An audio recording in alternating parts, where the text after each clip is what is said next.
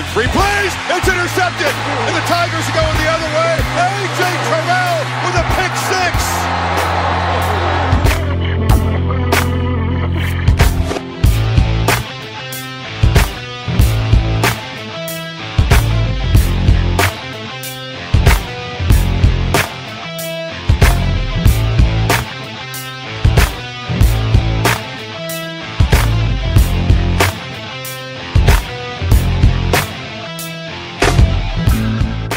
Salut à tous et bienvenue pour cette nouvelle émission consacrée à l'actualité du collège football en partenariat avec le site The Blue Pennant, une 89e édition avec euh, au programme donc Joe Burrow et LSU qui prennent le Longhorn par les cornes, euh, Clemson qui assure son statut de numéro 1 au pays face à Texas A&M, sans oublier la balade des euh, programmes de la SEC contre les équipes Cupcake ou encore le backup ball qui tourne à l'avantage de USC. Tout ça donc analysé avec d'autres chroniques régulières comme la chronique draft de nos joueurs hot du moment. Euh, un petit coup d'œil sur la saison 1979 dans la chronique Yearbook et bien d'autres choses pour analyser ça donc en ma compagnie et en la compagnie du rédacteur et fondateur du site The Blue Pennant, Morgan Lagré. Salut Morgan, comment tu vas? Salut Yellow, tout va bien et toi? Alors, euh, super belle semaine encore, puis euh, j'ai hâte qu'on discute de tout ça. Oui, oui, oui, il y a- il y, a quelques enseignements. On n'a pas encore énormément de surprises. On n'a pas une semaine où tout se transforme, on va dire, mais cette semaine, on a quand même eu quelques indications supplémentaires, on va dire, sur certains programmes.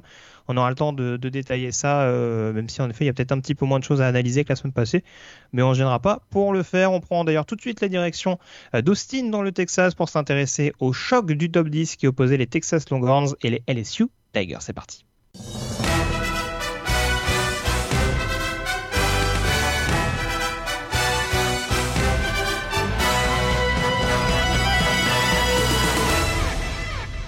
Texas LSU donc euh, au programme le numéro 9 euh, qui recevait le numéro 6 euh, Morgan. On s'attendait donc à un, duel assez serré au, au fameux DBU Bowl Ouais. quand on a voulu nous le vendre euh, pendant toute la semaine et euh, bon j'en parlerai tout à l'heure mais bon il y, a de- il y a de quoi se marrer un petit peu quand même Euh, en tout cas victoire d'LSU victoire convaincante d'LSU euh, 45 à 38 si je me trompe pas sur le score Mhm. euh, match globalement euh, mené de bout en bout par, euh, par Louisiana State. Je crois qu'il n'y a que 3 minutes où Texas a l'avantage au score. Euh, Qu'est-ce qui. Alors, forcément, on va y venir tout de suite. Grosse prestation de Joe Burrow. 471 yards, 4 touchdowns, une interception quand même, mais qui est intervenue très tôt dans la rencontre, donc ça lui a laissé le temps de monter un petit peu en puissance. Euh, Est-ce que, on en parlait un petit peu la semaine dernière, ce changement de système offensif, est-ce que c'est vraiment cette attaque d'LSU qui t'a euh, bluffé face à la défense de Texas, ou est-ce que c'est au contraire l'escouade de Todd Orlando qui t'a qui t'a peut-être paru un petit peu plus naïve? Plutôt l'attaque. Écoute, euh, l'attaque de LSU, c'est vrai qu'on voulait le voir, euh, voulait la voir à l'œuvre face à une vraie défense parce que la semaine précédente, ça n'avait pas été, euh, voilà, c'était un peu un tour de chauffe, on va dire. Là, c'est quand même, on a quand même vu quelque chose d'assez incroyable. C'est vrai qu'Edward Jarone, ben, on sait qu'il a gagné le vestiaire avec sa personnalité, un vrai meneur. Euh, au sein de, au sein, au sein de l'équipe, hein. il a réussi euh, d'ailleurs même à faire le forcing, on se souvient l'année dernière, à, conserver Davaranda, le coach euh, coordinateur défensif. Mais là, c'est donc lui qui a réussi à, faire la révolution offensive des Tigers en allant chercher, on va en parler, hein, le coordinateur du jeu, du jeu de passe, euh, Joe Brady. Il faut avouer que là, c'est assez méconnaissable hein, quand même comme attaque de LSU. Un jeu rapide, on a des systèmes où on cherche vraiment à les libérer, les receveurs dans l'open field, ce- chose qu'on voyait jamais, notamment avec euh, Les Miles. Euh, vraiment, plus que d'imposer son rythme en défense, c'est LSU qui impose son rythme en attaque. hein. Et puis c'est vrai que euh, voir un quarterback hein, de LSU en shotgun, ça c'est quand même assez, incroyable. Et c'est ce qu'on a vu avec Joe Burrow. Et c'est vrai que plus le match avançait, plus on le sentait à l'aise. Et vraiment, il avait euh, prise de risque assez incroyable. Et euh, même sur un, on va en- sûrement en reparler, mais sur un, il y a un troisième et 17, si je me souviens bien, qui est un peu le tournant de la, fin de match, où euh, plutôt que euh, il y a quelques années, on aurait probablement joué un, jeu au sol en puntant derrière en se disant qu'on allait gagner le match avec la défense. Là, il a été chercher Justin Jefferson pour le touchdown de la victoire. Je parle de Joe Burrow. Et ça, c'est vraiment un exemple de toute la différence du jeu offensif de LSU cette année. Et là, on l'a vu en grandeur nature dans un, dans un big game en prime time à Austin samedi soir. Ouais, c'est sûr, avec vraiment un, trio de receveurs qui commence à se dessiner un petit peu. Alors, Justin Jefferson, on sait qu'il avait commencé à crever l'écran dès l'année passée. Mais là, alors, deux sophomores, Chase et Marshall, qui commencent vraiment à monter d'un cran aussi. C'est sûr que là, avec le dispositif offensif qui est mis en place et les nombreuses cibles à disposition de, de Burrow, euh, je ne sais pas s'il fera partie de cette campagne S-Man Trophy derrière Jalen Hurts, en tout cas, et ça commence à avoir quand même beaucoup d'envergure. Et là, il y a un match qui joue clairement pour son CV. Bah, très clairement, euh, c'est un match pour lui, euh, probablement référence. Et je, suis d'accord avec toi, même pour le, pour le voir entrer dans la course au Westman. Euh, C'était vrai, on se souvient qu'il avait été. Donc il avait été recruté d'ailleurs par Tom Herman à Ohio State. Hein, ça c'est quand même assez, assez, assez, drôle. Et puis donc Tom Herman qui est ensuite passé comme, comme coach à Texas. Et pour Joe Burrow, euh, vraiment une précision chirurgicale en deuxième mi-temps hein, face à une défense de, Texas qui a quand même multiplié les blitz. Il a régulièrement été sous pression quand même, Joe Burrow. La ligne offensive de LSU a été mise en difficulté à plusieurs reprises. Et c'est vraiment sa capacité à être très solide sur les troisième downs qui m'a impressionné. Je reviens sur ce troisième down décisif sur la passe de Justin Jefferson qui a donné donc euh, deux touchdowns d'avance je pense pour LSU. Et pour lui, vraiment, là, on sent que c'est un, joueur qui est en pleine confiance. Et depuis le début de la saison, hein, il en est à 9 TD et 12 passes incomplètes seulement. Donc ça, c'est quand même... Ça, ça témoigne, c'est une statistique qui témoigne quand même de sa, régularité. Et c'est vrai que là, avec un quarterback comme ça, on se demande où, va s'arrêter LSU finalement. c'est sûr, non mais elle est clairement. Et puis alors, c'est sûr, tu parlais cette cette efficacité, notamment dans les moments euh, clés. Alors sur troisième tentative, je crois qu'LSU, en termes de pourcentage, ils sont moins bien de Texas, paradoxalement. Par contre, en zone rouge, euh, à chaque fois qu'LSU est rentré euh, dans les 20 derniers yards de Texas, ça s'est systématiquement concrétisé avec avec des points et, enfin où il y a au moins deux touchdowns mais en tout cas ils sont ils ont toujours terminé avec des points ce qui n'a pas toujours été le cas forcément de Texas et puis autre chose à signaler également par rapport à ça c'est que les positions de départ étaient pas toujours excellente hein, pour Joe Burrow et c'est c'est d'ailleurs sur une, euh, sur une de ces phases de jeu, on dira qu'il s'est intercepté par Joe Osai. Euh, il a su justement garder son calme au fur et à mesure. Et comme tu l'as dit, malgré un front seven de Texas qui pouvait euh, lui chatouiller un peu les chevilles, réussir à conserver un certain tempo et à vraiment faire fonctionner l'attaque très rapidement. Avec un temps de jeu qui est quand même assez minime. Il marque 45 points en, en 26 minutes de jeu, c'est quand même assez, assez costaud. Donc euh, très très clairement, LSU à surveiller et peut-être même un plus gros candidat que l'année passée dans la conférence Sequest.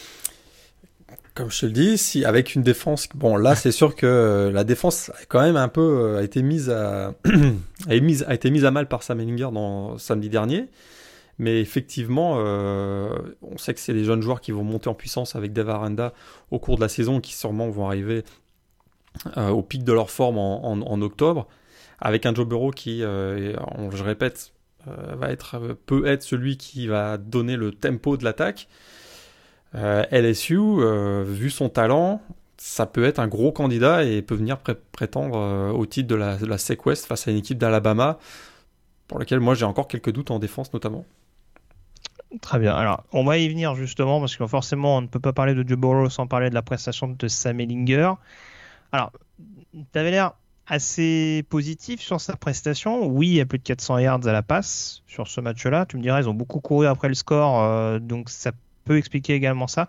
J'ai quand même été assez déçu du play call offensif de Texas, ou en tout cas de la, de la manière dont était utilisé Ellinger, cette, euh, euh, cette manie, je trouve, de systématiquement chercher la brèche à la course, et on a vu que pendant très très longtemps ça n'a pas fonctionné. Alors ça a joué beaucoup à l'usure, hein, mais ça a aussi mis un petit peu, je trouve, Texas dans la panade. Je crois que les 10 premières courses, il récupère à peine 13 yards. Euh, je trouve qu'on a voulu s'obstiner du côté de Texas, et au final, on se retrouve à finir à 1 TD. avec un Ellinger qui, quand il a commencé à passer, finit à 400 yards moi, je trouve ça un petit peu décevant. C'est quoi ton ressenti là-dessus? Est-ce que toi, tu as une vision différente euh, de cette attaque? Bah, C'est sûr qu'ils ont été quand même. Euh, ils, ont, voilà, ils, sont, ils ont démarré le match face à une équipe de LSU qui avait quand même la réputation d'avoir un backfield défensif extrêmement efficace. Et euh, ils ont probablement voulu éviter de, voilà, les turnovers qui auraient pu, qui auraient pu arriver. Puis finalement, ils ont peut-être été un tout petit peu conservateurs, c'est vrai, au début du match en, insistant sur le jeu aérien. À partir du moment où ils ont été, euh, où ils ont couru derrière LSU, ils ont été obligés d'ouvrir un peu le jeu. Ils sont peut-être aperçus que finalement, euh, ils ont peut-être beaucoup de regrets aujourd'hui. D'ailleurs, Texas peut avoir pas mal de regrets euh, aujourd'hui par rapport à la façon dont ils ont géré le match, effectivement, notamment en première mi-temps. On n'a pas effectivement, j'ai l'impression qu'on n'a pas donné les clés à Salamenlinger sur dès le début du match pour que voilà, il, il, explose littéralement et on a été un peu conservateur. Je suis un peu d'accord avec toi effectivement play calling, mais il y a aussi le fait que euh, ça a été un peu le, match des occasions manquées pour Texas. Je reviens mm. quand même sur, sur euh, notamment ces deux présences dans les 10 yards des Tigers en début de match avec zéro point au bout.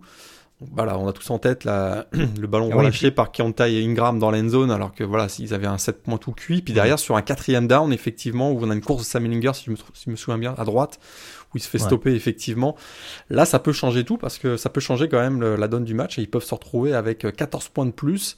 Et, et ça, ça c'est là où finalement c'est peut-être plus dans l'exécution que, que, dans le play calling, même si je suis un peu d'accord avec toi, le play calling a été, je un petit peu conservateur en première mi-temps. D'ailleurs, on l'a vu en deuxième mi-temps, dès qu'ils ont ouvert le jeu, bah, Sam Ellinger a été, euh, a été vraiment euh, rayonnant. Et, puis d'ailleurs, on a vu un Devin euh, Duvernay qui a été absolument phénoménal, le, probablement le, le successeur de Lil Jordan Humphrey comme receveur un peu de sécurité, on va dire. Il termine avec, je l'ai noté, 12 réceptions, 154 yards, 2 TD.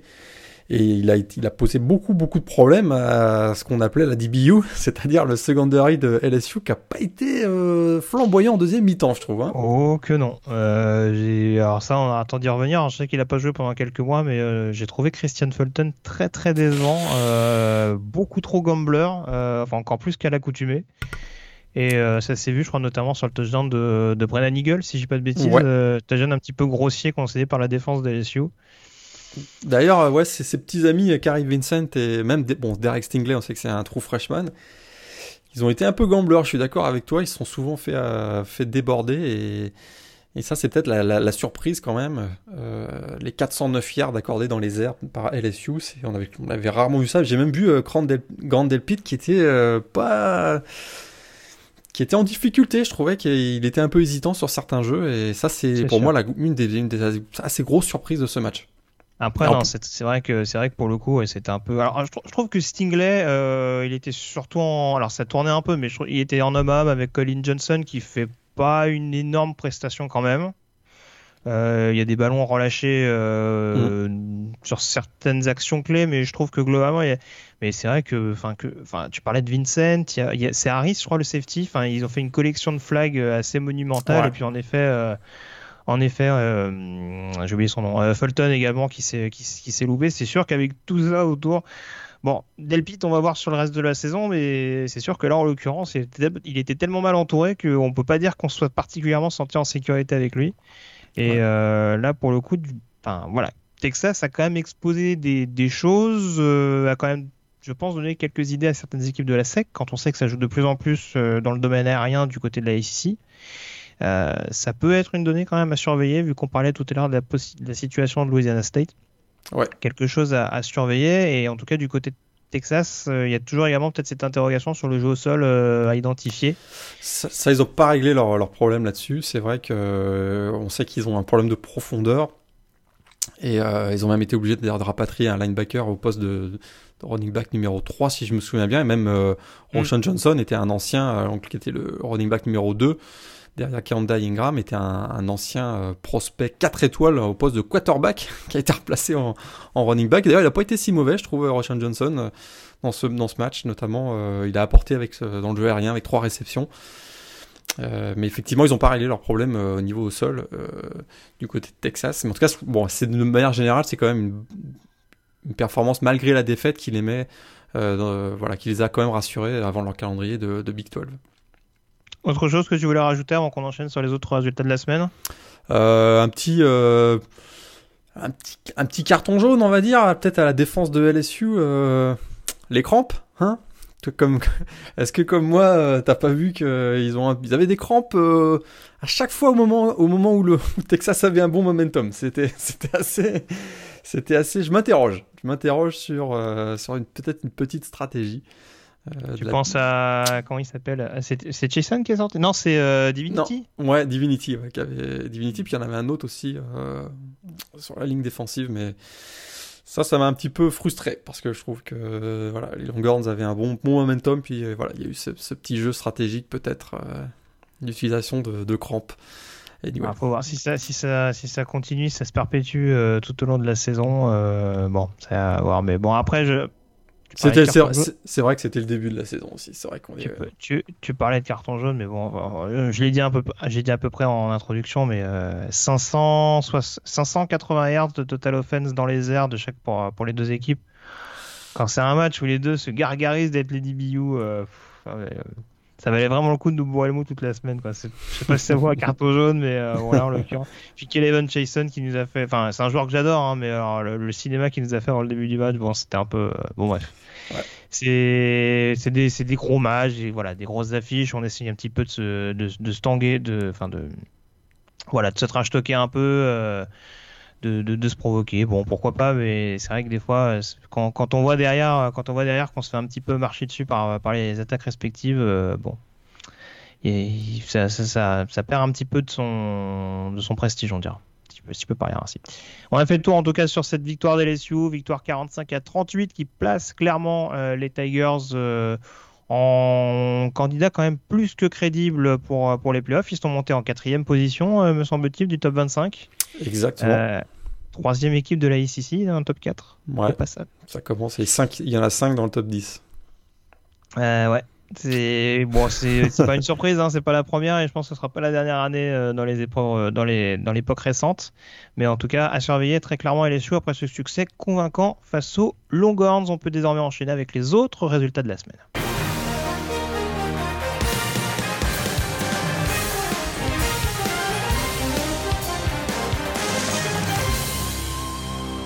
Et forcément, on va commencer, euh, Morgan, par euh, l'autre affiche incontournable de cette deuxième semaine de saison régulière dans l'ACC, en tout cas qui concerne une équipe ACC, le numéro 1, donc Clemson, euh, qui recevait Texas AM avec une victoire à la clé des Tigers 24 à 10. Alors, autant on a eu des attaques très très inspirées du côté de LSU et de Texas, autant j'ai trouvé qu'AM a été assez décevant dans ce registre de jeu.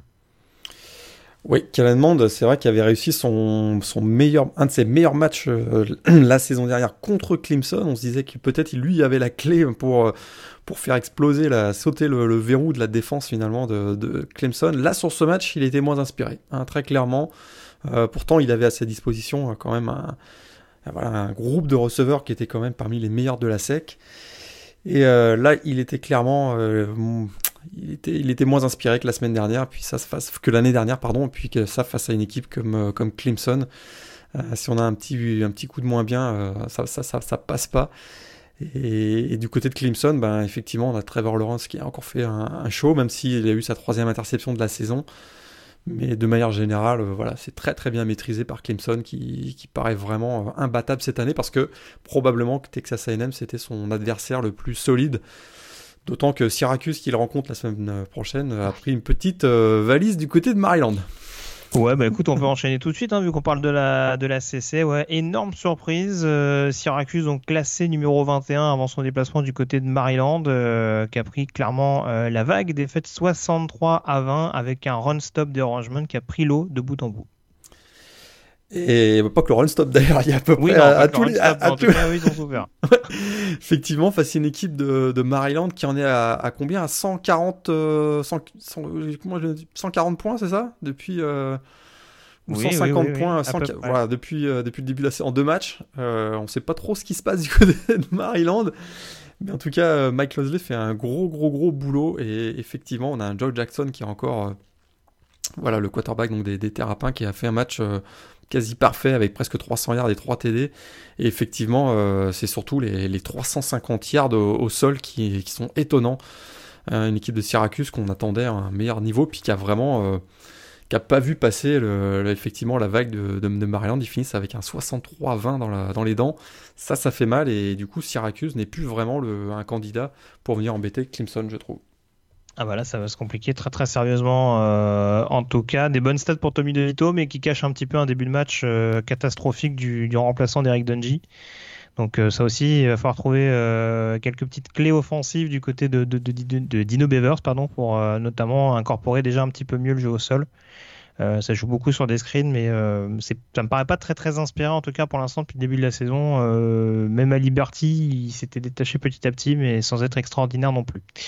Et puis Maryland qui surprend tout le monde. Que dire de North Carolina, Morgan? Deuxième victoire en deux matchs pour euh, Mac Brown euh, depuis son retour du côté de Chapel Hill. Euh, victoire contre Miami 28 à 25 ou au contraire pour The U ça commence à se corser. Deux défaites en deux matchs. Miami qui a longtemps semblé alors après un mauvais début qui a semblé reprendre, on va dire, le, cours de la partie, et puis Samuel qui nous refait du Samuel en fin de match. C'est incroyable, c'est vrai qu'on avait un duel là de, freshman, puisqu'il y avait le redshirt freshman, donc Jaren Williams, qui a effectivement été en deuxième mi-temps bien meilleur qu'en première, notamment avec ses deux TD. On croyait que Miami euh, avait fait le, plus dur en, passant devant.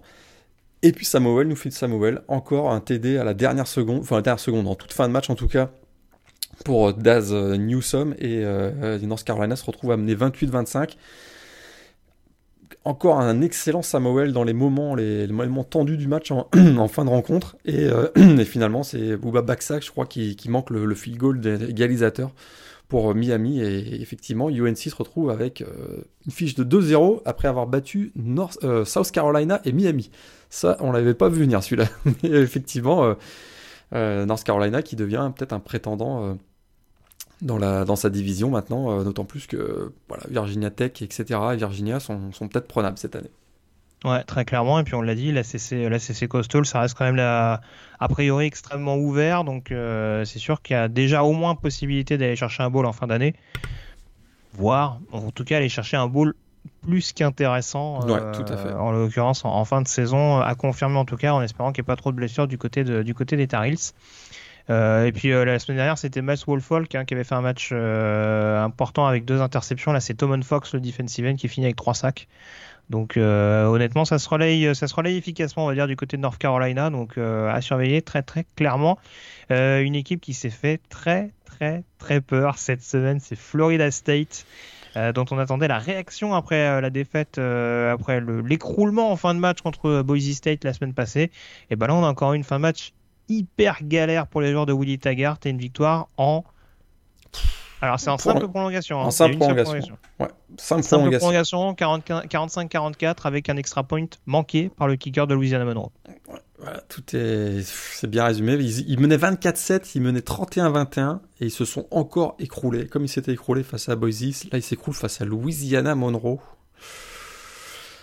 Euh, c'est plus qu'inquiétant là. Pour Willie Taggart, là maintenant, euh, ça devient vraiment. On s'attendait à un, voilà, à ce qu'ils rebondissent quand même, puis assez de manière assez euh, décisive. Et puis, sans, voilà, il ne devait pas y avoir de, débat face à Louisiana. Et bien là, malgré les, les 193 yards des deux TD de Cam Akers, ça a été encore très, très, très, très, très, difficile. Quoi. Mais c'est, mais c'est clairement la défense quand même qui est problématique. Parce ah qu'en l'occurrence, l'attaque de Kendall Bryce, on voit qu'elle commence quand même à avancer. James Blackman, il fait, il fait des erreurs, certes, mais je veux dire, globalement, il arrive quand même à, apporter du, un certain tempo à cette attaque et surtout des points. Euh, en conséquence, il, est plus qu'honorable sur les deux premiers matchs qu'il fait. Mais c'est quand même incroyable qu'avec le talent qu'il y a dans cette équipe des Seminoles, on se retrouve encore avec des erreurs de débutants qui sont faites. Et j'ai l'impression que ce passage en système 34, finalement, du côté de Florida State, il sert pas à grand chose. Donc. Euh, en tout, cas, il, en tout cas, il souffre. Et quand on souffre contre des équipes comme euh, Louisiana Monroe, avant d'attaquer son, ils vont à Virginia. Hein. Ouais, ils vont à Virginia cette année. Euh, aïe aïe aïe quoi. ça, Fait, ça, fait, un petit peu peur en effet. Euh, les autres résultats, alors ça a globalement été des balades pour euh, d'autres programmes, Virginia, Wake Forest, Virginia Tech, NC State. globalement, dans l'ACC, une équipe quand même à surveiller. Boston College continue bien.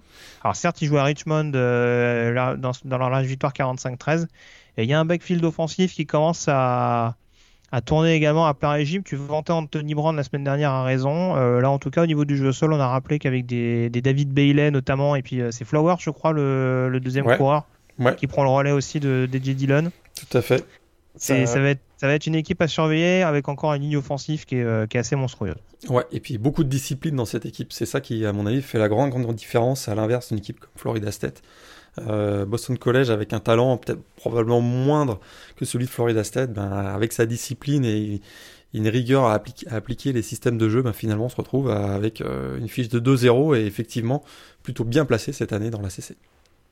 Alors, on va aller assez vite sur la SEC parce que, en tout cas, sur les victoires assez larges des favoris, euh, Alabama qui met une fessée à New Mexico State 62 à 10, euh, Georgia qui épingle Murray State 63 à 17. On a également euh, Florida qui a mis 45-0 à Tennessee Martin. Est-ce qu'il y a un de ces trois matchs sur lesquels tu veux revenir? Classes, des petite déclasse sympa de Nick Saban après le match. ouais. Euh, bah, c'est sûr que de ces matchs-là, on peut pas retenir grand-chose, sauf que euh, voilà, sauf que on a des joueurs qui se positionnent peut-être pour le trophée S-Man. On pense à tu vois Tagovailoa. Euh, on a vu un excellent Jerry Jody aussi, euh, mais voilà, la, faiblesse des adversaires fait que on, se dit on n'a pas grand-chose à apprendre de ces de ces rencontres. Ça c'est un petit peu dommage. on voit quand même quelques freshmen du côté de Georgia, notamment. On a vu Zamir White qui a marqué son premier TD en carrière, je crois, et euh, George Pickens aussi, le true freshman receveur. Où effectivement, ces matchs-là, voilà, ça nous permet de voir en conditions de match ces, ces freshmen euh, dont on a beaucoup parlé au cours du, printemps, mais c'est à peu près tout ce qu'on peut retenir parce que effectivement, c'est trop faible en, face, quoi. Voilà, dans les petite, équipes euh, ouais, petite, Florida, par contre, petite inquiétude. On a deux blessures quand même. Hein. Kadarius Tony blessé au bras et euh, CJ Anderson, le cornerback, euh, probablement en torse de la cheville. Et ces deux-là, qui sont quand même des, playmakers pour les Gators, pourraient être absents plusieurs semaines. Et ça, ça pourrait être très embêtant pour, euh, pour Florida. Un surveillant, Tony receveur hein, pour, pour la ouais, précision. Tout, tout, à fait. et puis alors, j'espérais que Tulane euh, donne un petit peu de fil à retordre à Auburn. Il n'en a rien été. La défense des Tigers qui a parfaitement étouffé euh, Tulane dans une victoire 24 à 6 euh, avec les fondamentaux qui sont respectés. Bon match pour Jetervus Whitlow notamment. Et un Bonix qui confirme de manière assez solide sa bonne prestation face à Oregon. Ouais, c'est une victoire 24-6, ça n'a pas été non sans trop trembler. Sans trop trembler. Sans trop trembler. Euh, là aussi, des, petites inquiétudes pour les blessures. Hein. Euh, Seth Williams et Will euh, Hastings, deux receveurs, ont quitté le, match en, cours de, rencontre sur blessure à surveiller. Mais effectivement, voilà, Auburn, après sa belle victoire face à Oregon, a confirmé face à Tulane, une équipe qui est, qui est quand même chiante à jouer. Donc, donc voilà, 2-0 pour les Tigers. Et puis on, termine le, enfin en tout cas on continue le point blessure. Alors pas pour Mississippi State a priori qui a battu Southern Miss 38 à 15. Par contre South Carolina qui euh, étrit euh, Charleston Southern en perdant euh, Jake Bentley pour la saison. alors qu'il était, alors qu'il était remplaçant officiellement de Ryan Linsky, il a quand même trouvé le moyen de se blesser jusqu'en fin d'année.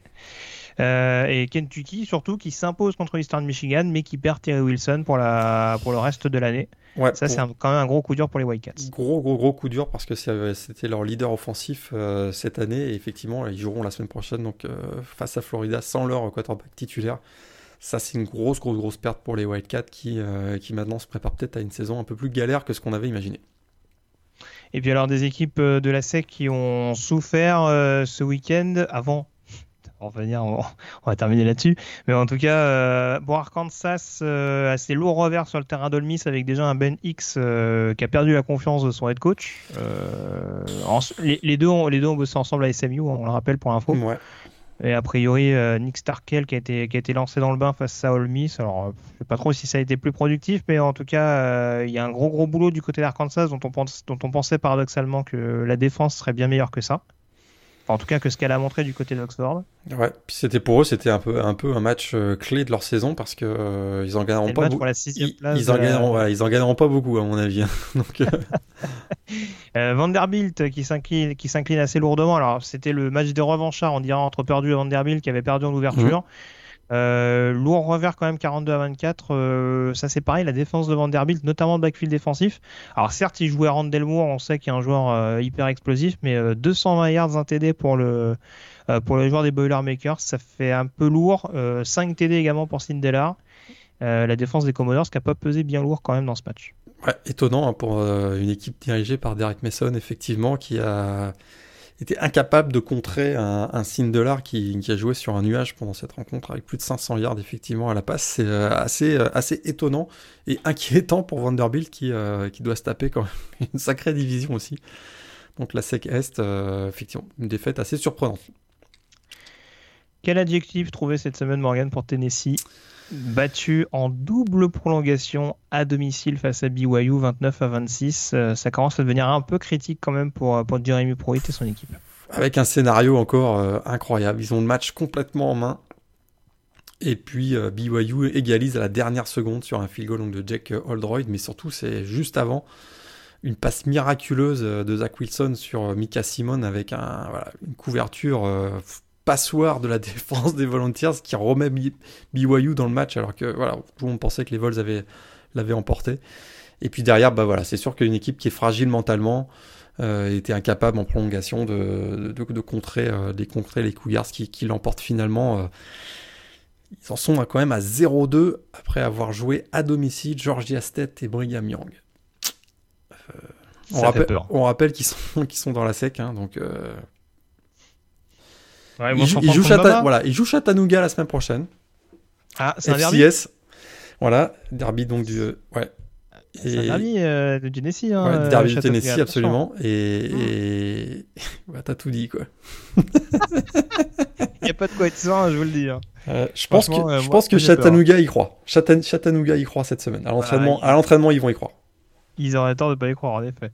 Euh, la Big 12, on va aller assez rapidement euh, sur les résultats parce qu'il euh, y a eu vraiment des scores assez larges. En tout cas, balade pour Oklahoma contre South Dakota, pour Oklahoma State contre McNeese State, pour Baylor contre UTSA ou encore pour Kansas State contre Bowling Green, Texas Tech également qui a guère tremblé. Je sais pas si tu as grand chose à dire sur ces résultats, Morgan, tellement ça a été une balade. Un petit point de Jalen Hurts peut-être? Jalen Hurts, 3 TD. Lui aussi, reste. voilà, pour lui, c'était un match parfait pour se mettre en place pour le, pour le S-Man. Euh, pas grand chose à dire, hein. ils ont vraiment déroulé, ils ont, ils ont fait un récital finalement euh, face à une équipe de South Dakota qui, qui, a perdu pied assez rapidement. Et puis euh, Tylan Wallace euh, qui a inscrit 3 touchdowns au passage. Alors certes c'est contre McKee State, programme de deuxième division, mais en tout cas voilà, qui garde la carburation. Et puis même Spencer Sanders qui reste. on a essayé les deux quarterbacks cette semaine avec Drew Brown et, Sanders, mais le mobile quarterback des, des Cowboys qui, qui, continue de montrer qu'il a qu'il a l'envergure en tout cas pour prendre la suite de, de Jared Cornelius. Donc à surveiller. Et puis alors beaucoup de fessées dans la Big 12 cette semaine et puis deux grosses déceptions. Euh, c'est quand même bien parti pour être les deux bonnets d'âne dans la conférence. West Virginia qui s'est fait marcher dessus par, euh, par Missouri ce, ce week-end 38 à 7. Euh, et puis également Kansas. Bon, alors ça c'est un peu une récurrente, hein, mais Kansas battu à domicile par Coastal Carolina 12 à 7 avec le retour de Puka Williams. Et je ne sais plus quoi dire, Marc. Bah voilà, hein, Les Miles euh, dirige l'attaque de Kansas. Parce que le pire, alors il me semble, il me semble que le running back de euh, des les Chanticleers, Coastal Carolina, euh, CJ Marable fait un bon match, mais alors le reste de l'attaque, ah c'est un match catastrophique. C'est, un... Franchement, il ne sera pas dans les trois matchs de la ah semaine. On vous tout de suite. C'était une purge. Ah, c'était horrible.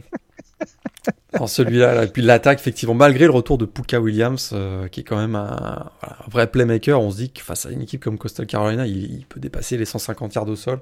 Il fait même pas 100 yards au sol. Je crois qu'il y a 80, 90 et quelques. Donc, euh. ouais. West Virginia, on est parti pour une grosse transition aussi. Hein. Ouais, on s'y attendait un peu. Euh, Neil Brown, pour lui, c'était. Voilà, c'est une vraie transition pour, les, pour West Virginia. Ça me surprend moyennement qu'il soit en difficulté. L'ampleur de la déroute est quand même assez, euh, assez stupéfiante. 38 hein. à 7, je m'attendais pas à ça quand même. il y avait 38-0, hein. ils ont marqué dans le garbage time en plus. Exactement, euh, tout à fait. Euh, on passe à la PAC-12 avec pas mal de confrontations directes qui étaient assez intéressantes, à commencer par le backup ball entre USC et Stanford. Kidon Slovis qui affrontait David Mills avec un match un excellent match, on peut le dire, hein, de, de Slovis. Une équipe de USC qui est montée en puissance, euh, à l'inverse de Cardinal qui se sont écroulés au fur et à mesure de la partie, notamment en défense. Ouais, ça c'est la voilà, c'est une petite surprise parce que Stanford effectivement avait plutôt bien démarré, ils ont pris 14 points d'avance, ça aurait pu d'ailleurs déstabiliser euh, le true freshman Kidon Slovis, mais pas du tout. Il s'est senti euh, comme dans un poisson dans l'eau dans l'attaque air raid du coordinateur offensif Graham Harrell et il finit avec 377 yards à la passe, 3 TD euh, et, les Trojans ont réussi 492 euh, yards offensifs dans les 45 dernières minutes donc très clairement une deuxième partie de match excellente de USC. On a également vu un Amon Rassin Brown excellent, Tyler, Tyler Vaughns aussi, donc les deux receveurs du côté de USC. Vraiment une très très très belle performance de, l'équipe californienne face à une équipe de Stanford qui, euh, effectivement, ça sent que ça va être difficile cette année. Hein. Ça n'avait pas été top top la première semaine contre Northwestern. Là, euh, très clairement, avec David Mills, qui a été décevant. On rappelle que c'est un, quarterback qui avait été recruté très très haut il y, a, deux ans. C'est petite déception pour Stanford. On s'attendait à une meilleure résistance de leur côté. Et puis parlant de déception, pour la deuxième année consécutive, Washington qui est épinglé par California, défaite euh, sur le terrain des Huskies, donc 20 à 19, euh, avec, euh, j'ai presque envie de dire, une victoire à Justin Wilcox, c'est-à-dire une défense de Cal qui, qui fait le boulot jusqu'au bout. Ben voilà, un peu comme l'année dernière. C'est sûr que bon là c'était un match un peu un peu bizarre. Il y a eu une interruption avec en raison des orages, une interruption de 3 heures ça a probablement euh, permis donc à California de faire les bons ajustements, puis se mettre en bonne position. Puis effectivement, euh, euh, la défense de Cal, hein, c'est quand même quelque chose. C'est sûr que là, et notamment le backfield défensif, je trouvais, a été, a été excellent et a mis en grosse difficulté Jacob Eason dans cette rencontre. Qui a été d'ailleurs, voilà, il a fait un bon premier match. Là, pour lui, ça a été plus difficile avec une interception et un fumble notamment.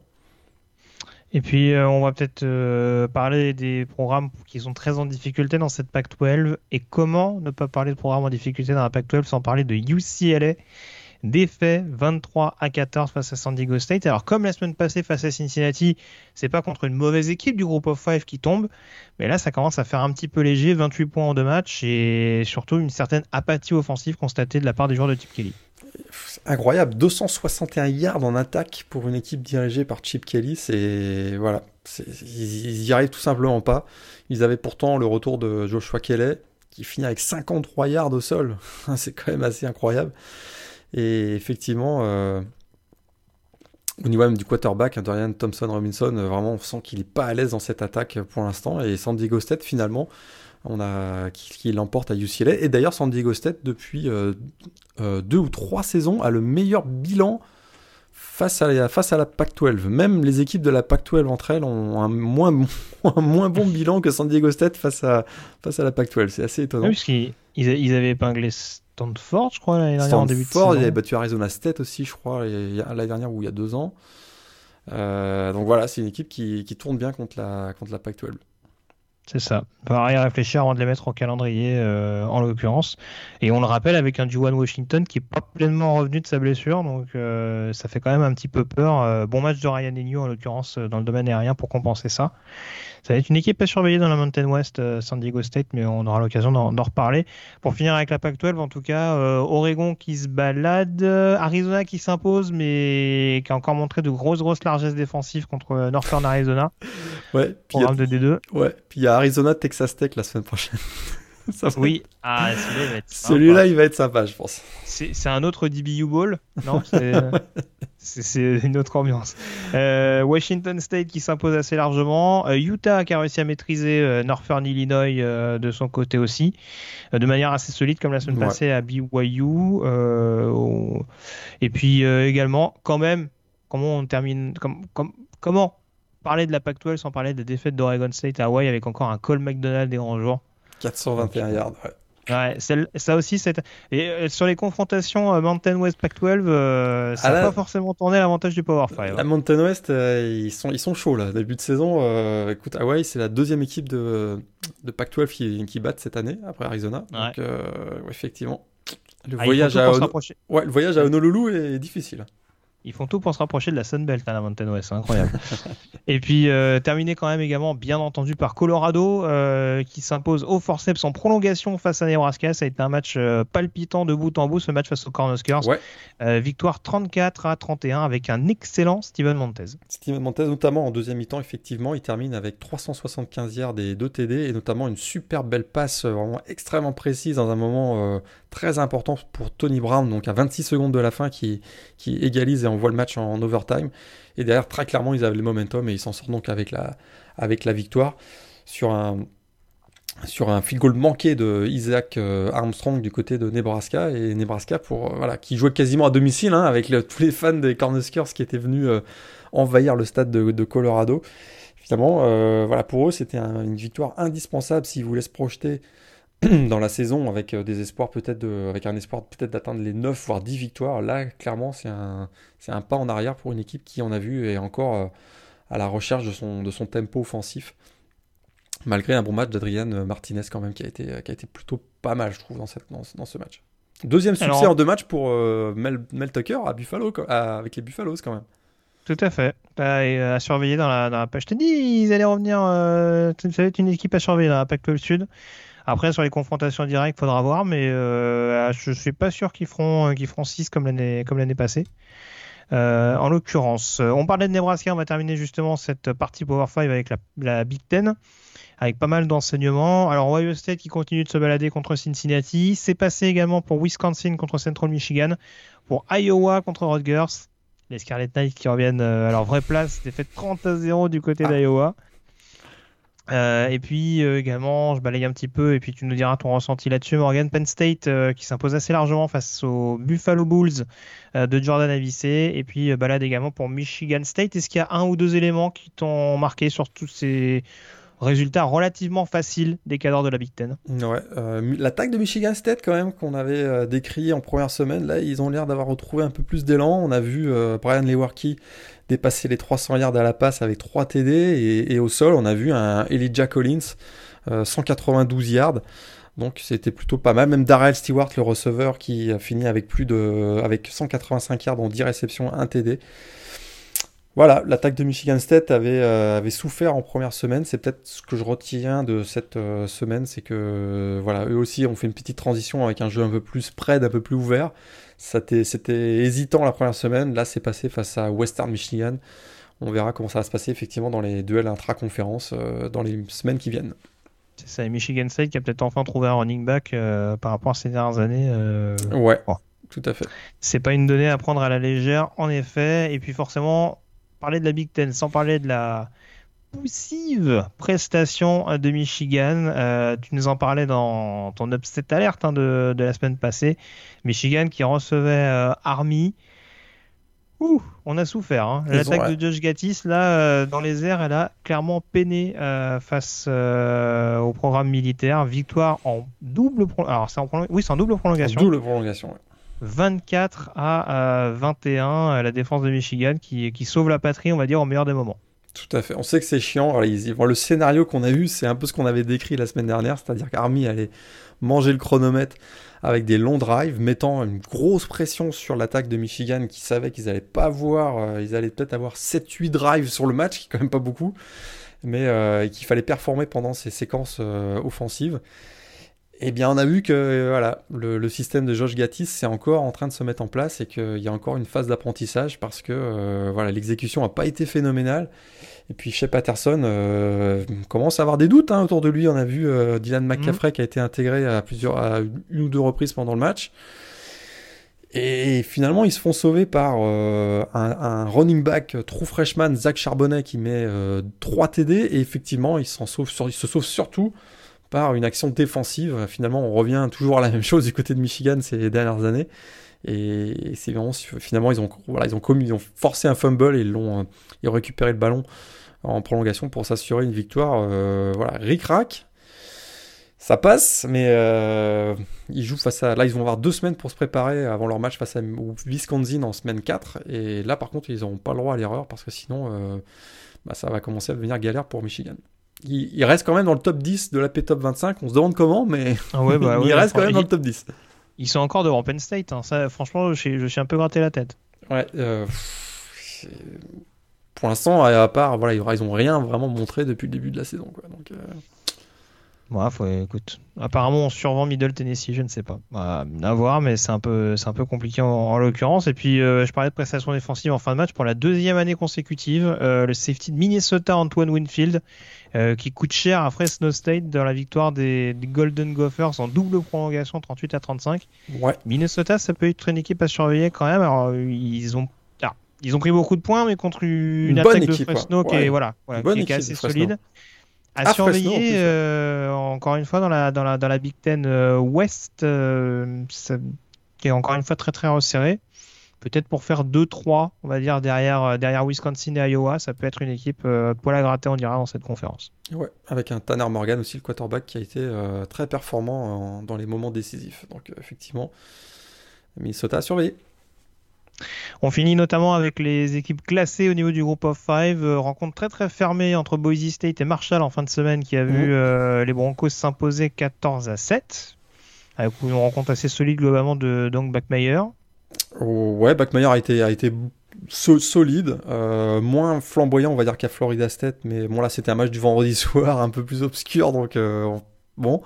Mais c'est surtout la, défense hein, de, des Broncos qui a quand même limité Marshall en deuxième mi-temps à 0 yard en attaque. C'est quand même pas mal. Donc, grosse performance de, de, la défense, effectivement, de Boise. Et voilà, ils se placent bien pour effectivement représenter le groupe of five dans un bowl du Nouvel An. Ils continuent leur, leur progression en tout cas. Et ouais, grâce à lui et moi, faut, faut pas toujours, toujours, toujours, ils sont toujours présents. Ils, resteront à vie dans ce programme.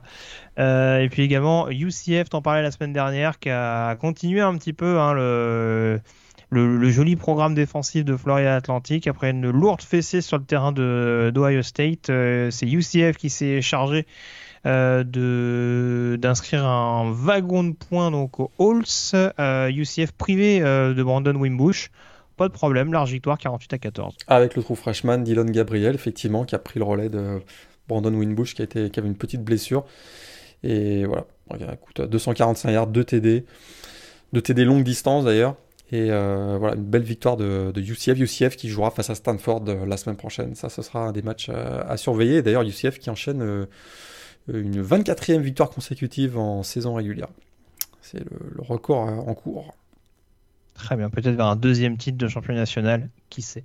Qui sait? Euh, et puis alors on disait que Rutgers était un petit peu redescendu de son nuage. Euh, quand on voit qui ils ont battu en première semaine, UMass, les, c'est les Minutemen qui s'appellent, c'est ça? Les Minutemen, ouais qui s'incline à domicile en deuxième semaine face à Southern Illinois, programme de 1 A 45 à 20 au niveau des autres résultats.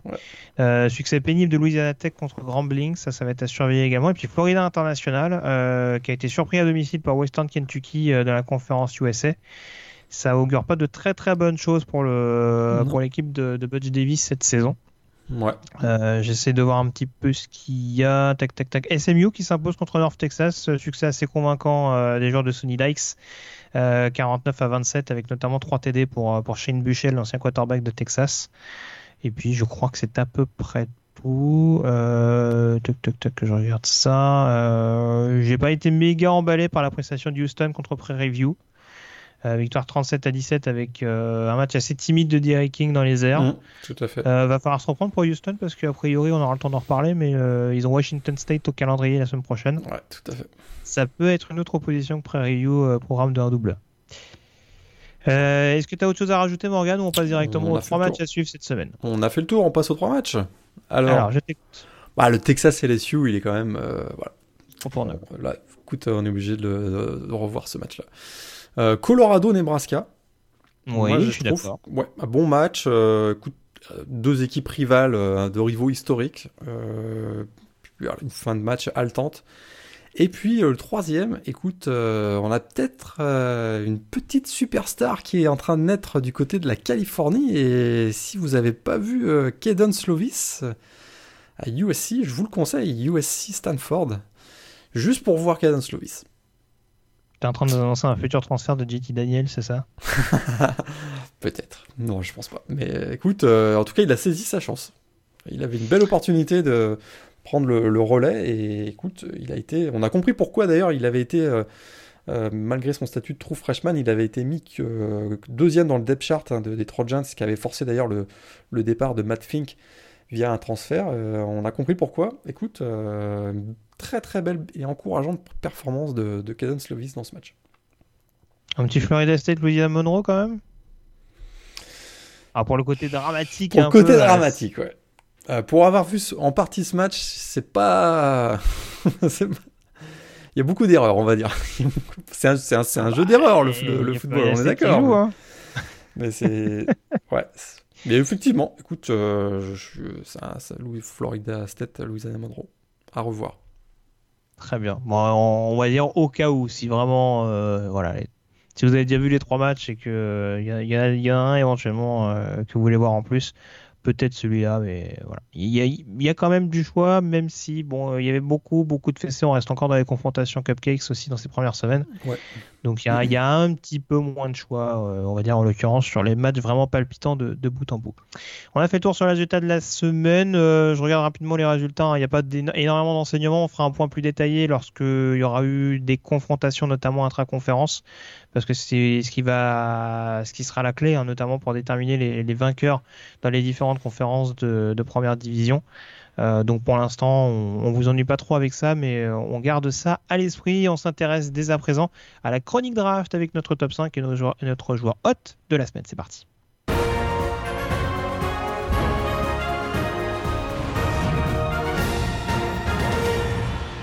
Le bilan donc après la deuxième semaine de saison régulière, Morgan, sur euh, les futurs prospects NFL. Ça tombe bien, on sort d'une première semaine de saison régulière dans la Ligue majeure.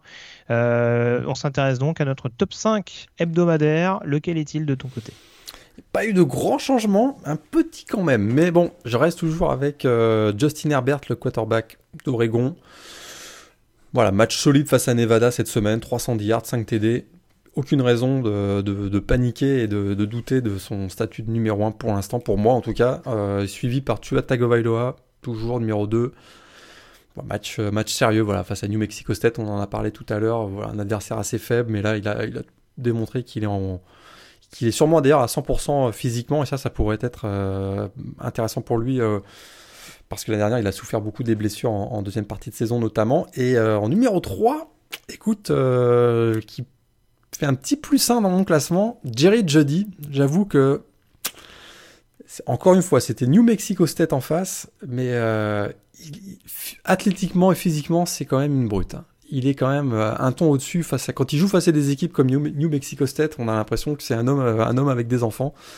8 réceptions, 103 yards, 3 TD, et vraiment impressionnant dans sa, dans sa vitesse et dans, son, voilà, dans son, sa vélocité. Un, receveur qui on n'a pas eu beaucoup des receveurs dans le top 5 de la draft ces dernières années. Euh, peut-être qu'il pourrait être celui-là. Donc du coup, Derek Brown, le défensif tackle de Auburn, fait moins 1.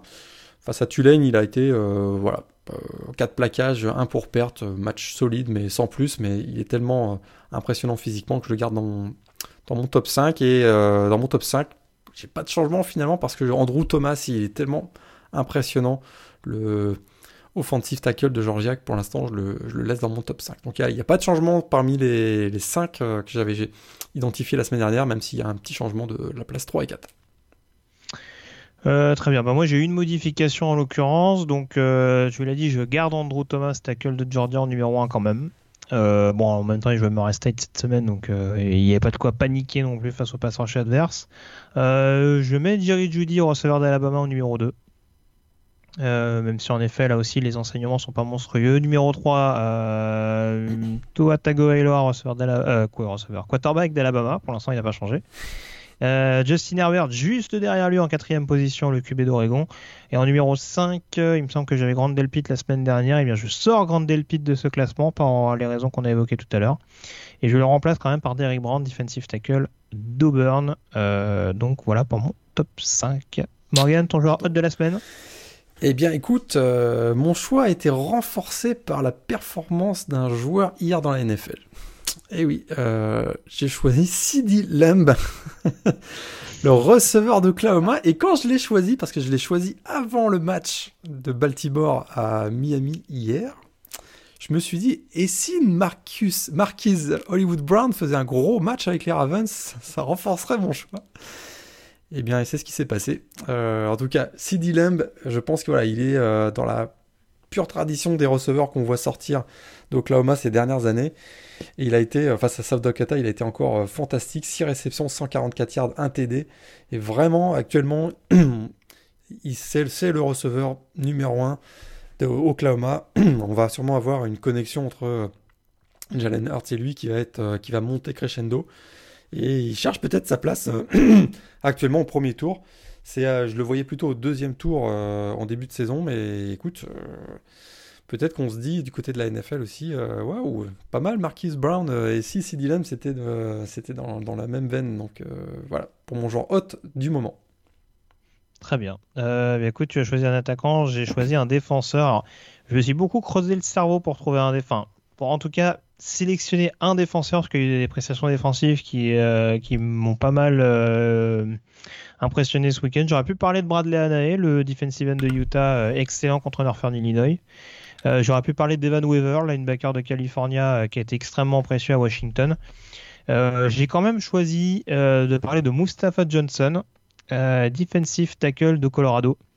Euh, defensive tackle assez athlétique, hein, on va dire un, lineman un peu euh, façon 34, euh, joueur moderne, qui a été absolument partout ce week-end lors de la victoire contre Nebraska. Alors vous me direz, certes, Colorado a pris beaucoup de points, mais c'est pas forcément que du fait de leur numéro 34 qui finit la partie donc avec trois sacs, un fumble forcé, un QBORI. Enfin, il a été absolument, voilà, il s'est, il s'est constamment montré dans le viseur d'Adrian Martinez et voilà, ça a aussi permis à à Colorado pour euh, bien commencer ce début de saison. Ça a permis notamment aux, joueurs de Boulder d'empocher cette, euh, cette victoire précieuse en prolongation et euh, de poursuivre sur cette lancée. Et on, je pense qu'on va le dire au fil, au fil des semaines. Cette classe de lineman défensif, elle n'est pas monstrueuse, on va dire, derrière Derrick Brown et a priori Raekwon Davis mhm. d'Alabama. Il y a peut-être possibilité d'intégrer le top 5 de la position d'ici les prochaines semaines. Donc voilà, je tenais à mettre à l'honneur le, le joueur des Buffaloes même si, on le répète depuis le début de la saison, euh, voilà, tout, n'est pas rassurant du côté de la défense de Colorado, euh, de ce qu'on a vu lors des deux premières sorties. Mais ils ont en tout cas un playmaker à mettre en avant sur leur ligne défensive et qui a été précieux dans les moments clés ce week-end. On a fait le tour, on peut désormais. Alors, on, a parlé du futur il y a quelques secondes, on va désormais prendre notre machine à remonter dans le temps pour évoquer pour évoquer la chronique Yearbook, direction la saison 1979. C'est parti.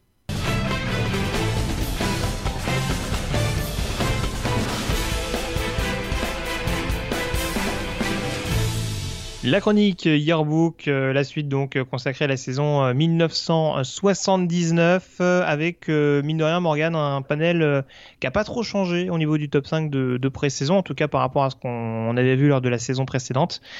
Quoique on retrouve USC en numéro 1 donc l'équipe emmenée par, par John Robinson, hein, équipe qui on le rappelle avait été un petit peu snobée dans l'optique de la finale nationale.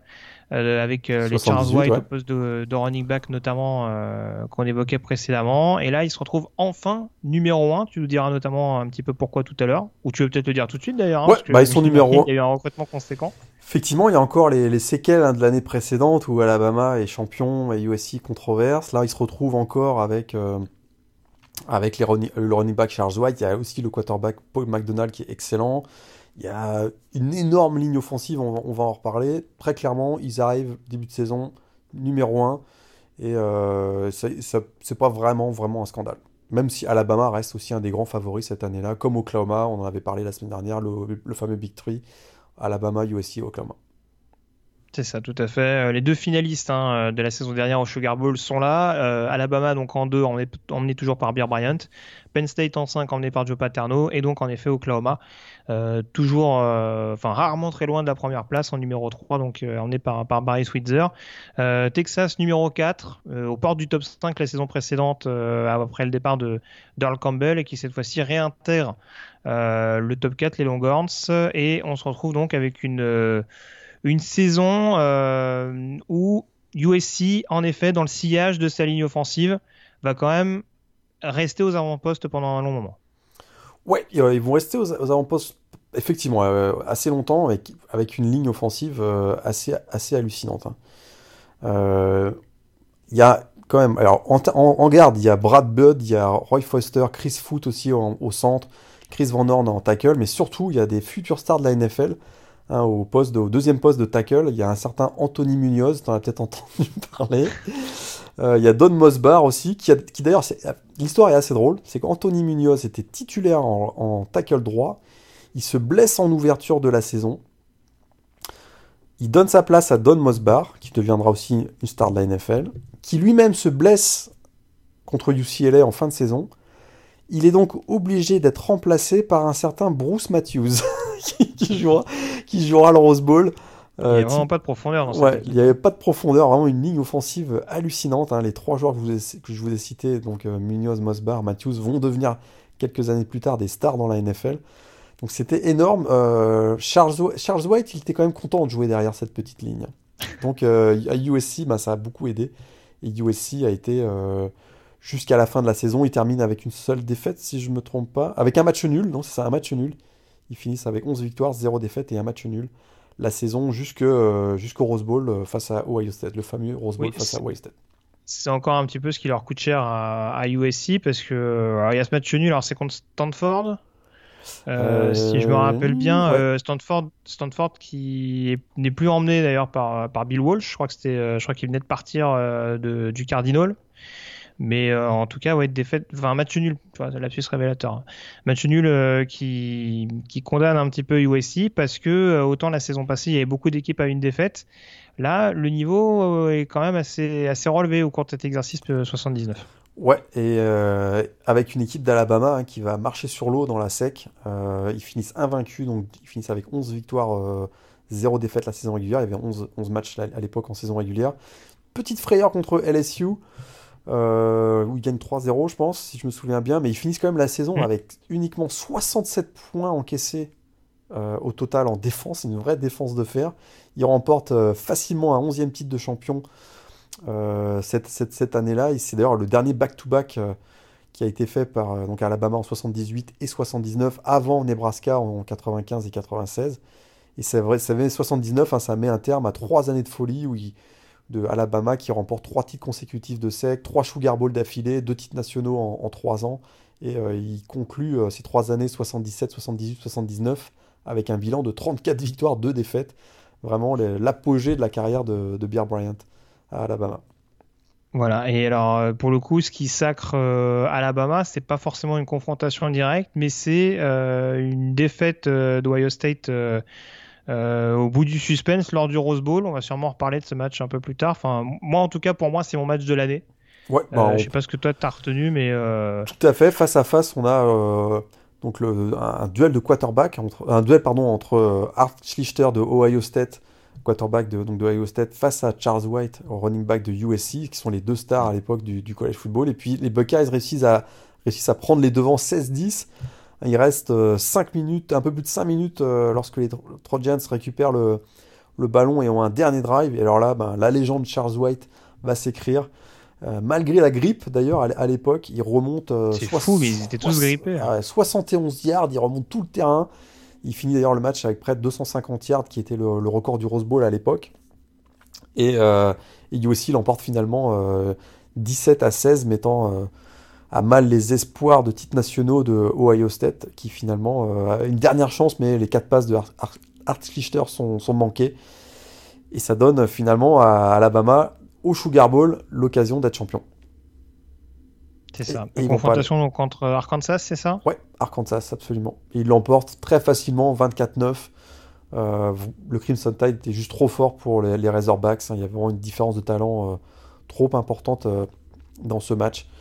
Et voilà, Alabama, dans ce match aussi, il y avait une légende où ils ont vraiment utilisé même des, des schémas double wing en attaque pour perturber encore un peu plus l'attaque d'Arkansas. Et euh, la défense a été euh, terrible avec euh, limitant Arkansas à 97 yards simplement. Donc victoire facile, 24-9. Et Alabama devient champion en étant invaincu cette année-là. Voilà. Et grosse déception pour Ohio State et pour Early Bruce, donc pour sa première saison, euh, qui sera jamais d'ailleurs champion avec les Buckeyes. Et il est passé à côté d'une belle occasion sur, ce, sur ce touchdown inscrit dans les toutes dernières secondes de la part de Charles White.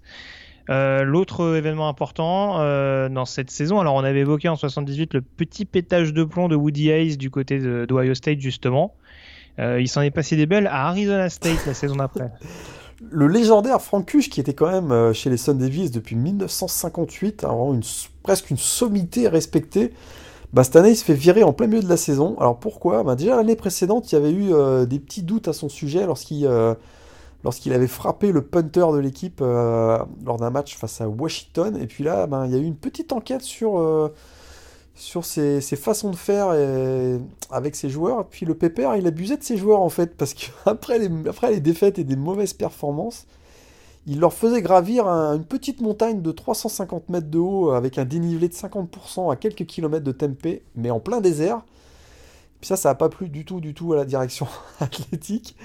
Euh, ça fait un vrai scandale, surtout qu'en plus, euh, cette année 79 se termine aussi avec des révélations sur des magouilles au niveau académique, où des joueurs ont obtenu des crédits pour des cours auxquels ils n'avaient pas vraiment assisté. Donc tout ça a fait que ben, notre petit Franck Kuch, malgré une longue carrière à Arizona, ben, ça se termine mal en plein milieu de la saison. Ouais, ouais, et puis du coup, alors, il, sera remplacé, je crois, par le coach de Michigan State, c'est ça, Daryl Rogers euh, Si je me trompe pas. Mais euh, oui, donc petite. Euh, ils sont passés par toutes les émotions, hein, parce qu'on l'avait dit précédemment, mais c'est l'équipe qui, qui coûte le titre national à USC la saison d'avant. Et là, ouais, ça se termine un peu en autre boudin pour, pour Frank Couche, euh, qui ouais, avait des méthodes un petit peu. Là aussi, DJ Durkin n'a rien inventé. Ah, ouais, tout à fait. C'est bon, c'est le côté un peu. On va, on va, faire, on va faire des joueurs des, des tough guys, mais bon, il y, a quand même des limites. Des limites, ouais. C'est ça. euh, ouais. Il y a quand je, que je regarde parce que du coup je me suis un petit peu embrouillé. Euh, dans mes notes, l'autre événement important. On a des petits fun facts. On, a des petits fun facts cette année, cette année 79. Ouais. Il y a le premier. Ah, tu veux le mettre dans les fun facts celle-là? Ouais, bah, bah, si tu veux, fun fact, il y a aussi. Euh, bah, on sait que Houston était très fort à l'époque et avait remporté euh, trois fois en cinq ans la, la, division, la conférence Southwest.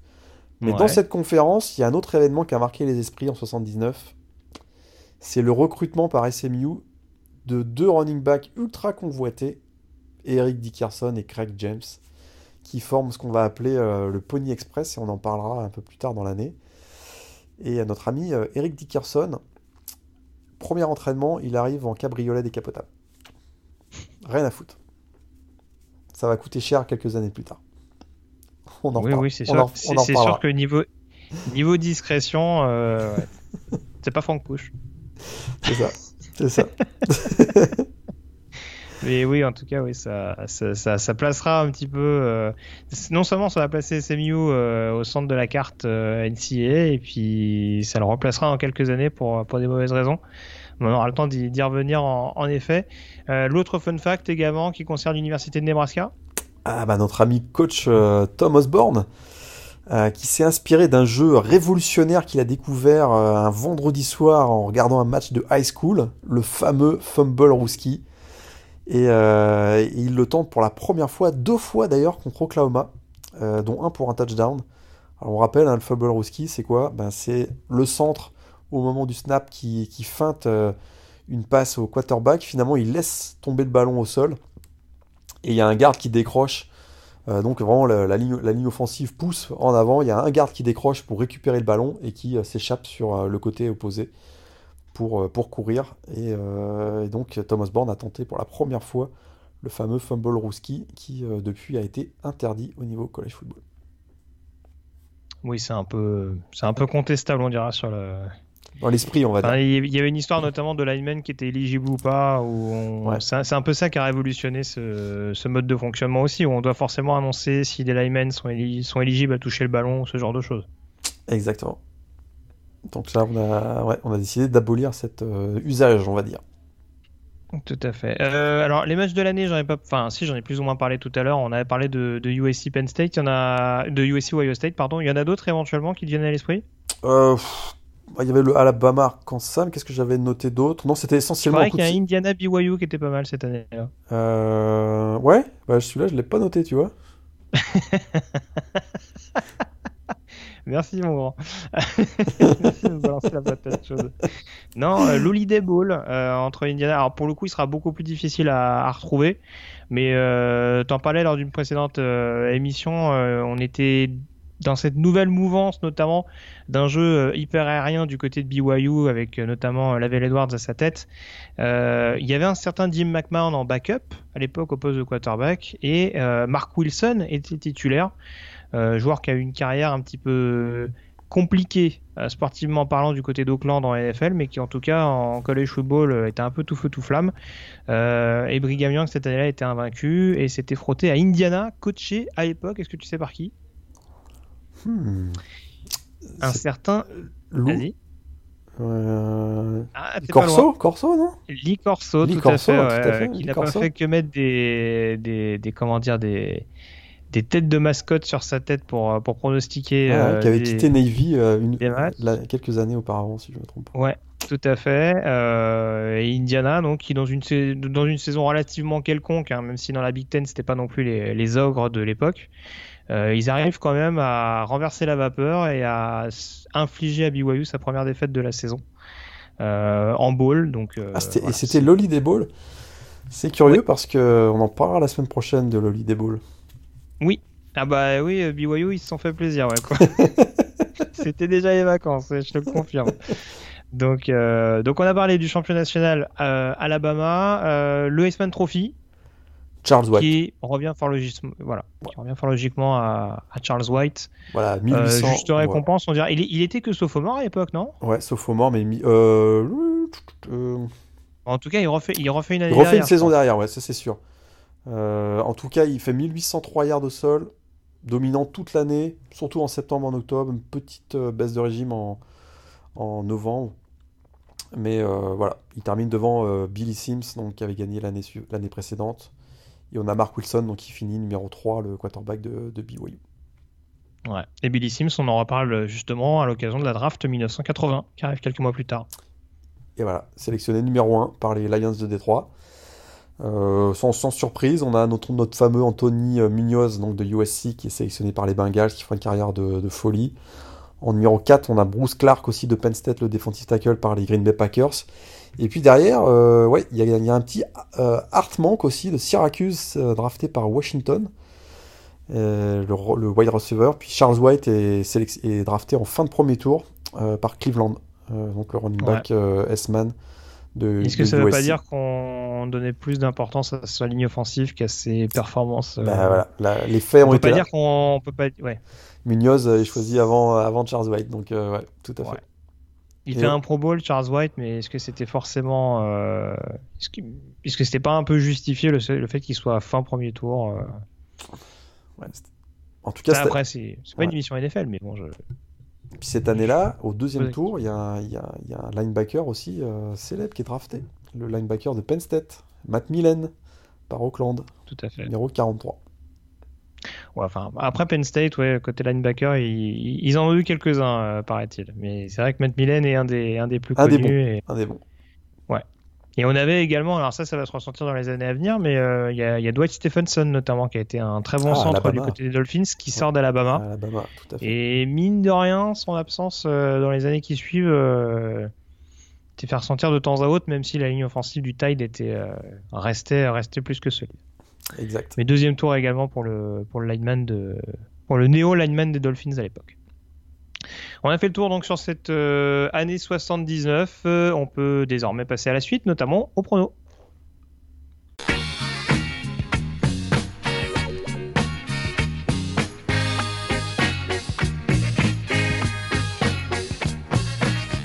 La chronique Yearbook, donc de retour la semaine prochaine avec euh, la saison 1980. En attendant, de notre côté, Morgan, on va s'intéresser à la troisième semaine de saison régulière. Tu ne nous l'as pas trop bien vendu tout à l'heure, je dois dire.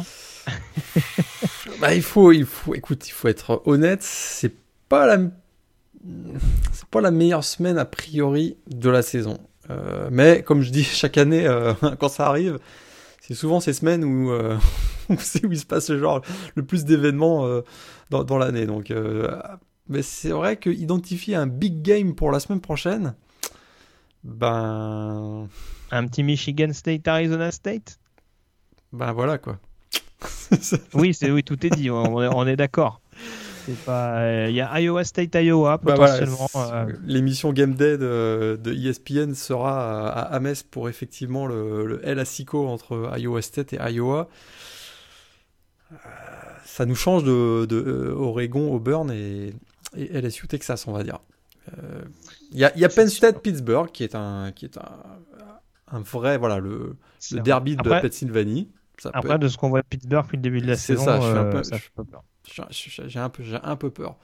Il y a. Euh, il n'y a pas grand chose, quoi, sinon, à part ça. Il y a, il y a, Syracuse Clemson? Voilà, mais c'était le match qu'on attendait, euh, qu'on avait identifié dans la semaine 3 il y a, quelques mois en disant ah, Syracuse, une équipe qui avait embêté Clemson les deux, qui a embêté Clemson les deux dernières années, qui euh, est montée en puissance, qui a fini avec 10 victoires en 2018. Mais la raclée subie à Maryland, ça a un peu fait retomber le soufflet, on va dire. Hein. C'est vrai que là on se dit, waouh, s'ils prennent 63 points contre Maryland, il y a Clemson qui déboule. Qu'est-ce que ça va donner, quoi? Et même, même l'autre match, South Carolina, Alabama, où Alabama commence son, calendrier de, de sec, finalement. South Carolina, c'est voilà la défaite à, North Carolina est un peu inquiétante. Du coup, euh, il n'y a pas de big big game, mais il y aura forcément des choses euh, hallucinantes qui vont se passer. Ça, j'en ai aucun doute. Ouais, alors je vais donner le programme. Tu me dis quand même s'il y a un match qui t'interpelle, voir s'il y a un upset alerte. Euh, ça va commencer dans la nuit de vendredi à samedi, avec quand même ouais. deux petits matchs, je trouve, euh, dans l'eau euh, à surveiller. Bon, toi, tu te, tu te régaleras devant ah. Boston College, Kansas, j'en suis persuadé. Absolument. mais en tout cas, Wake Forest, North Carolina, voir si les Tar Heels continuent sur leur lancée contre l'équipe de Wake Forest qui fait pas de bruit, mais qui a épinglé quand même Utah State en première semaine et qui a été assez convaincant sur le terrain de Rice. Euh, donc la confrontation intra-ACC sera intéressante à suivre. Euh, donc ça, ce sera à minuit, pardon, dans la nuit de vendredi à samedi heure française. Et puis à 3h15, toujours la même nuit, on aura Houston-Washington State. Euh, un match qui s'annonce assez intéressant. Alors je disais Houston qui a un petit peu déçu selon moi dans la deuxième semaine. Euh, mais ça peut être un match euh, assez intéressant entre deux quarterbacks à suivre, Derek King euh, qui continue quand même de garder une certaine, une certaine cote, et puis Anthony Gordon de l'autre côté qui a bien, bien, bien pris la suite de Gardner Minshew du côté Wazoo. Ouais, et puis deux coachs hein, qui sont des fervents défenseurs de l'attaque air raid, hein, puisqu'on a Mike Leach du côté de Washington State et Dana Oglersen du côté de, de, Houston. Donc ça peut, ça peut être un match très très très offensif avec beaucoup de points.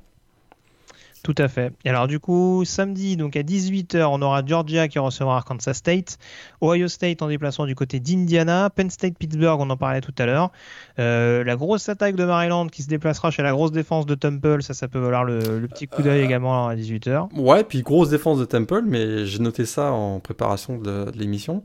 Maryland et Temple actuellement, ce sont deux des trois meilleures attaques du pays. Temple, ouais, Temple euh, avec Antonio Antonio. Antonio Rosso? Rosso, c'est ça J'allais dire Rizzo, je sais pas pourquoi. Euh, attention, mais ça pourrait être un bon petit match celui-là, le Maryland Temple. Hein. C'est vrai que Temple, on n'a pas encore beaucoup parlé de son attaque, mais ça, tourne bien aussi. Upset alert sur le terrain des Eagles? Non, j'y crois pas non plus. Non, non, j'y crois pas. Upset alert Tennessee Chattanooga à 18h Non. non, non, non, non, non. Bon, en tout cas, à la même heure, Mississippi State, Kansas State, euh, entre deux programmes, on va dire, euh, un peu sous le radar dans leurs conférences respectives. Euh, Virginia Tech Foreman, bon ça c'est juste pour dire. West Virginia, NC State, celui-là il m'intrigue un petit peu, surtout pour voir un petit peu dans quel état sont les Montagnards. Et voir également si NC State confirme, parce que, enfin voilà, en gros voir ce qu'ils vont donner dans la CC Atlantique. Euh, qu'est-ce qu'on a d'autre après? À 20h30, Notre-Dame qui recevra New Mexico. Euh, le South Carolina Alabama qui sera prévu à 21h30 à la même heure que UCF Stanford. Alors du coup j'allais dire upset alert, upset alert ou pas, mais du coup si Stanford gagne, est-ce que c'est est -ce un upset? Ah oui, si Stanford gagne à Central Florida, c'est un petit upset quand même. Tu penses que c'est possible? Ah oui, je pense que c'est possible. David Shaw, il va remettre les choses en place, euh, notamment défensivement. C'est possible euh, qu'il ralentisse l'attaque de, des Knights. Ouais, bah, surtout si, si Wimbush ne revient pas, ça va, être quand même, euh, ça va être quand même une donnée à, surveiller. Et puis USC à la même heure, donc 21h30, qui se déplacera du côté de, du Lavelle Edwards Stadium à BYU. je ne sais pas si les Troyens seront aussi généreux que Tennessee. bon, ce sera quand même un match à pas prendre à la légère non plus. On a vu que Utah avait eu un peu de il a retort, on va dire, en début de match. À surveiller quand même euh, ce match-là, mais bon, vous le sentez, il n'y a pas énormément de conviction de notre part pour Brigham Young. Euh, en l'occurrence, qu'est-ce qu'on a un petit peu plus tard? Tac, tac, tac, tac, je regarde ça. Un petit derby tout ça, il y en a beaucoup cette semaine d'ailleurs. tout, le ça, Oklahoma State à 21h30. À mon avis, il y aura des points. Sur il y aura des points, ouais. tout à fait. à 22h, Michigan State, Arizona State, il y en aura peut-être un petit, un petit peu moins. Euh, quoique, quoique, on l'a dit tout à l'heure, euh, l'attaque de Michigan State, ça, ça, commence à tourner. On va voir.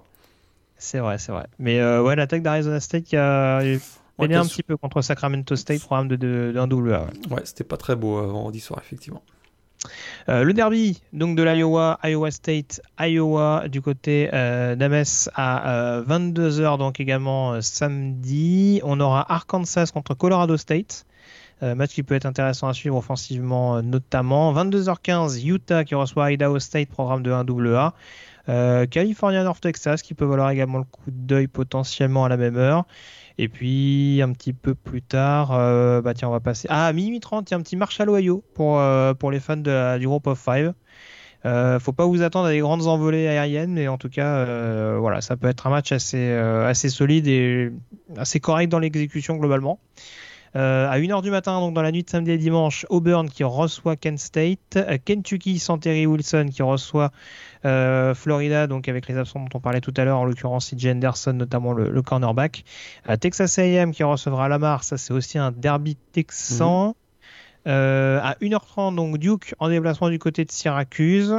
peut-être à 1h du matin, j'ai oublié le petit Duke qui se déplace à Middle Tennessee. Peut-être alerte, je sais pas. À voir. Ouais. Quentin Harris s'est bien repris cette semaine, mais euh, contre North Carolina INT. Euh, à 1h30, euh, LSU qui reçoit Northwestern State, c'est également de la 1AA. ça va être moche. Ça. Ah bah, ouais. ça risque en effet. Washington, Hawaii, à 1h30 du matin. Écoute, moi j'en fais mon upset alerte. Hmm. Hawaii, il, tape la Pac-12 en ce moment. Hein. C'est vrai, mais bon, le problème avec le problème, c'est que McDonald, il peut faire 8 TD et 7 interceptions dans le même match. Hein, donc, euh, c'est. Quand Washington, ça peut se payer cash. Et puis, bon, la défense, de... la défense des Rainbow Warriors, c'est pas non plus. C'est pas non plus à la bas. je, préserve mon upset alerte. Attention. Très bien. Mais écoute, je, je l'appelle de mes voeux également, tu t'en doutes bien. Euh, j'y crois quand même un petit peu moins que toi. en tout cas, 1h30 du matin à suivre du côté du Husky Stadium, donc à Washington. Euh, le Virginia Florida State euh, qui vaut déjà très très cher pour les Seminoles. Oh Et également un petit Purdue TCU intéressant à suivre. TCU qui fait pas de bruit. Alors pour l'instant, ils ont affronté qu'un programme de 1 AA, je crois, en ouverture. Ouais. bon petit test du côté de Purdue, l'attaque notamment des Boilermakers contre la défense de Texas Christian, ça peut, ça peut valoir également le coup d'œil. à 2h du matin, Chip Kelly et UCLA qui reçoivent Oklahoma. Oh ça risque de faire mal. ouais. C'est dommage, c'est une belle affiche, deux beaux programmes, euh, mais non, là cette année ça va. Non, ouais, ça va tourner court, je pense. Euh, un autre derby texan avec Rice qui reçoit euh, Texas toujours à 2h du matin. On aura un petit Nebraska Northern Illinois qui pourrait être sympa à regarder. Euh, et puis à 4h15, Boise State qui reçoit Portland State. Euh, le Arizona Texas State dont tu nous parlais tout à l'heure à 4h30 du matin. Et puis pour terminer, Oregon contre Montana à 4h45. Euh, voilà, quand on sait qu'Oregon vient de marquer 77 points à Nevada. Nevada qui avait battu Purdue aux premières semaines. Exactement, ça promet quand même. On se, on se tente quand même 5 pronos en finale. Allez, on y va. Alors, premier match, Houston-Washington State. Qu'est-ce que tu vois? Washington State. Houston, ils sont pas encore, euh, ils sont pas encore au point, j'ai l'impression. J'y vais avec Washington State également de mon côté. Match numéro 2, t'en parlais un petit peu tout à l'heure, UCF Stanford. UCF, mais très serré. Je, vois, je vois un match euh, avec moins de points que d'habitude pour UCF, euh, mais une victoire quand même, des Knights à domicile. Et eh ben moi je dis Stanford. Sur ce match-là, match numéro 3, Michigan State, Arizona State. Michigan State, Arizona State, euh, ça, ça c'est difficile cette année encore. Jeune quarterback aussi, euh, le déplacement à Michigan State, ça va être trop difficile pour lui. Michigan State. Michigan State pour moi aussi. Match numéro 4, Iowa State, Iowa. Iowa. Iowa State, euh, ils m'ont inquiété la première semaine. Et Iowa, ils viennent de, ils ont mis deux, deux raclés pour commencer la saison, donc Iowa. Ouais, je serais, hein. je serais quand même tenté de mettre Iowa. Là, franchement. En plus, euh, en plus l'équipe qui reçoit euh, gagne rarement en plus. Hein, donc, euh, en l'occurrence, du côté d'Ames, ça, ça s'annonce pas forcément très bien. Même si Iowa State n'a pas joué cette semaine, hein, ils ont pu répéter un peu, se remettre un petit peu dans le bon sens après leur match très compliqué face à Northern Iowa. Et puis donc dernier match, je devine ta réponse, mais je la pose quand même forcément. En plus, un match du côté du Carrier Dome, on ne peut pas ne pas en parler. Syracuse contre Clemson. Clemson. Je pense pas que ça va être la, raclée. On va pas revoir une raclée comme on a vu de Maryland la semaine dernière, mais Clemson va gagner assez facilement. Clemson pour moi également. Et eh ben écoute, on a fait le tour sur cette deuxième semaine de saison euh, régulière. Je te remercie en tout cas Morgan d'avoir été en ma compagnie. On se retrouve donc la semaine prochaine euh, pour débriefer euh, la week 3 avec, on en est sûr, pas de ah, match bah, palpitant mais plein de surprises. Il y aura des surprises, c'est garanti. Je le sens au moins deux ou trois, Au moins deux, trois, deux ou trois équipes du, du top 25 qui sont piégées par des équipes moins bien placées. Pas impossible à surveiller euh, en tout cas. Euh, merci Morgan, à très vite. Et puis donc, bah, très bonne semaine à tous avec plein de rencontres. Et au revoir. Ciao. Salut, bonne semaine à tous.